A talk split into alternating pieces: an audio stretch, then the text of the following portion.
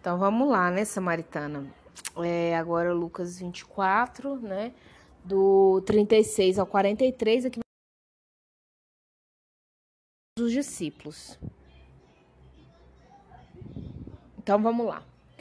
Versículo 36. Falavam ainda essas coisas quando Jesus apareceu no meio deles e lhes disse: Paz seja convosco. É muito legal.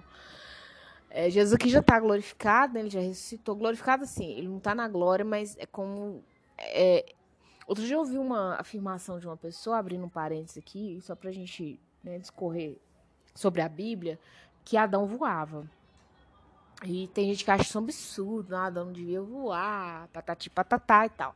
Eu, particularmente, acho que o primeiro homem e a primeira mulher, eles tinham pleno domínio. Pleno domínio.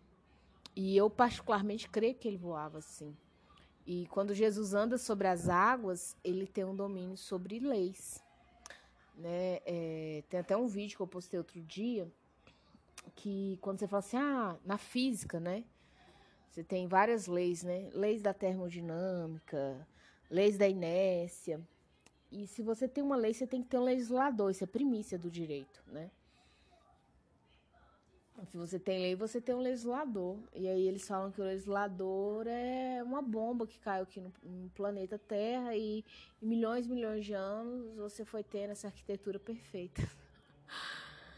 É, então, assim, quando Jesus aparece no meio deles, gente, algo muito repentino. Eu não creio que Jesus estava vindo a passos sucintos. Eu creio que ele é meio que aquele.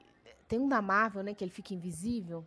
Tipo assim, poderes. Fica invisível, aparece. Acho que foi tipo uma coisa assim. Ah, mas você tá viajando. Bom, meu ponto de vista, eu posso ser enganada. Mas quando eu olho lá para o princípio da Bíblia, eu creio que sim. Eu creio que o homem tinha é, né, quando você vê hoje X-Men, superpoderes, né? Você não foi tirado do nada, isso não foi tirado de ficção científica, né? Não há nada novo debaixo da terra. Só que tem gente que tem mais é, poderio financeiro para buscar as informações de uma outra forma que eu e você, né? Então vamos lá. Aí Jesus aparece no meio deles, e é interessante que a primeira coisa que Jesus faz, ele fala assim: paz seja convosco. E ele começa desejando paz, né? Conosco é. Me inclui, né? Quando eu falo assim, paz seja conosco. Inclui a mim também. Eles, porém, surpresos e atemorizados, então eles estavam com muito medo, né? Eles estavam surpresos, o, o atemorizado aqui significa um medo extremo. Acreditavam estar vendo o espírito. Por isso que até em básico eu tô falando com vocês, que Jesus, literalmente, assim, ele estava invisível e ele se tornou visível, tá? E eles falam assim: o que, que é isso? É gente, né? É um espírito, é amigo, é inimigo.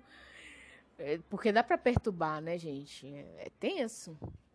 E aí, são coisas quando né, Daniel, acho que é Daniel 10, 9, não lembro. Não, mentira. Final de Daniel, já acho que Daniel 11 ou 12, fala lá que Daniel, ele teve uma série de visões espirituais e ele ficou uma semana de cama. Então, assim, o mundo espiritual, eh, tem gente que realmente ele não dá conta. Porque você tem que estar em santidade, senão o pau vai torar, você não vai ficar de pé. E tem batalhas espirituais que eu enfrento, são pesadíssimas. E realmente, né, Daniel ficou de cama. Então, são coisas que para o homem natural é pesado ver, é pesado viver, não é fácil. Né? A gente ainda está aqui nessa terra, você ainda está presa a um corpo que ele vai se decompor daqui uns dias. Aliás, ele já está em do, do dia que você nasce até o dia que você morre, ele já está em processo de decomposição. Mas aí vamos. É, mas ele lhes disse: Por que estáis perturbados? E por que sobem dúvidas ao vosso coração? Interessante, né? Jesus já faz uma leitura. Por que, que vocês estão perturbados? Uma pessoa perturbada, ela está sem princípio, meio e fim, né? Ela está sem chão. E Jesus fala assim: por que, que vocês deixam as dúvidas chegar nesse montante no coração de vocês? É como se a fé deles, de tu, daqueles três anos que eles viveram com Jesus, talvez nem todos os três anos de ministério, mas né, os meses, os dias, enfim, é como se tudo isso fosse nulo.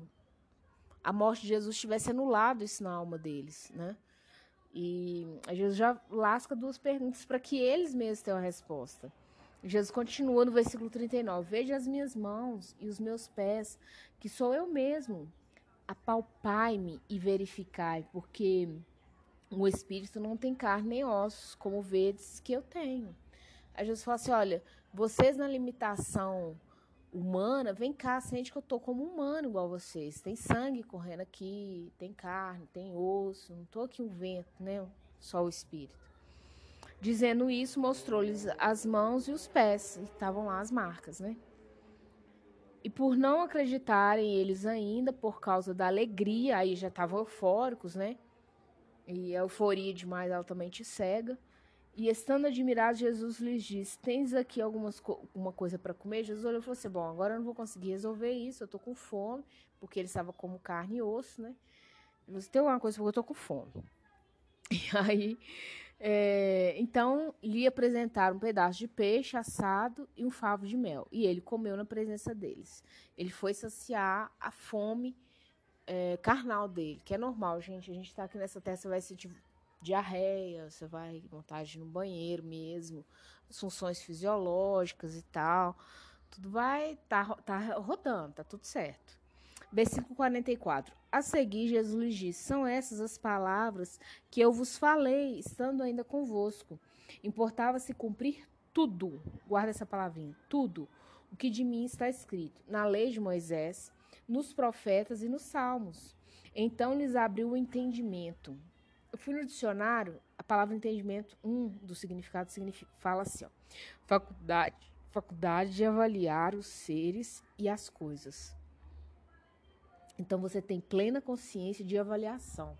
Então esse entendimento, esse, essa plena consciência de avaliação deles abriram, né, para compreender as escrituras. Olha que interessante, esses homens e mulheres caminhavam com Jesus até então, eles não tinham pleno entendimento das escrituras, que é o Antigo Testamento, né? E lhes disse: Assim está escrito que o Cristo havia de padecer e ressuscitar dentre os mortos no terceiro dia, que está lá em Isaías 53, de 1 a 12, e Osés 6, 2 também fala isso. E que isso é o Antigo Testamento, tá, Samaritana? Só para você não se perder. Se você quiser ir lá ler, é interessante, para quem ainda não leu. E que em seu nome se pregasse arrependimento para a remissão dos pecados a todas as nações, começando de Jerusalém. Jerusalém, Israel, é a esposa de Deus. A igreja de Cristo é a noiva de Cristo. Então Deus ele tem, né, tudo começou ali em Israel, em Jerusalém, porque ali começou a história de Deus com o povo, né, Abraão, Isaac, Jacó. Então Deus tem um zelo quando eu vejo gente falando mal de judeu, sabe? Daquela região, eu, eu fico meio assim, eu falo assim, gente, não é que a gente vai né, promovendo, falar assim, naquela região não tem falha, o povo é perfeito, nem nada disso, mas é, você amaldiçoar o que Deus abençoou é complexo. Pode dar problemas, né? Como diz. Vós sois testemunhas dessas coisas. Eis que envio sobre vós a promessa de meu Pai. Permanecerei, permanecei, pois, na cidade até que do alto sejam revestidos de poder. Você está falando lá em Atos 1, né? É o Pentecostes. Inclusive, tem muita gente que fala assim: eu não gosto de igreja pentecostal. É estranho, porque a igreja nasceu no Pentecostes, não é crente. Então, o crente que fala que não gosta de Pentecostes tem algo de errado com ele. Ele precisa rever a palavra, ele precisa rever muita coisa, né? Ou então até mesmo a forma que ele se expressa. Mas você não pode chegar, você não gosta de igreja pentecostal. E você falar mal da noiva de alguém é problemas também, né? Problema, como diz por aí. 50. Então os levou para Betânia e, erguendo as mãos, os abençoais. A melhor parte é a benção, né? Do próprio Jesus. Aconteceu que, enquanto os, abençoava, ia se retirando deles, sendo levado para o céu. Aqui sim, eu acho que teve uma transição é, carne e espírito. Apesar que Elias ele foi levado na carruagem de fogo e Enoque também, né? Enoque ele já andava mais com Deus do que aqui na terra. Então, eu creio que Jesus subiu também como carne, mas, né, que é o transladado, né? Mas eu creio que é, se chega um ponto que já não se enxerga mais. É nesse sentido que eu estou falando, né? Essa transição carne-espírito. Chega um ponto que o olhar humano já não visualiza mais. Não é um exemplo. Se um avião cair aqui agora, do momento que come, começar a queda até ele vir para o chão, você vai, vai ser perceptível o seu olhar. essas questões espirituais, você vê até um certo ponto, mesmo que elas envolvam questões materiais também. Porque Deus, ele invade metafísica, ele tá nem para nada, ele é o criador de tudo.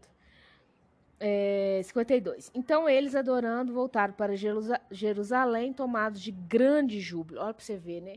Primeiro eles estavam lá, no versículo 38, com dúvida, perturbados, né? Todos lelé da cuca. E eles voltaram com grande alegria, grande júbilo. O júbilo é uma alegria extrema, né? E estavam sempre no templo, louvando a Deus, acreditando. É, uma das armas que eu aprendi, samaritano, quando você estiver passando momentos mais difíceis, louve a Deus. Louve ao Senhor. O inferno, ele tem um ódio disso, mas assim, é. Sabe? É como se eu ouvir funk às quatro e meia da manhã. Você no pleno sono põe pá, pá, pá, pá, pá, pá, na sua cabeça. O inferno, ele fica louco com adoração.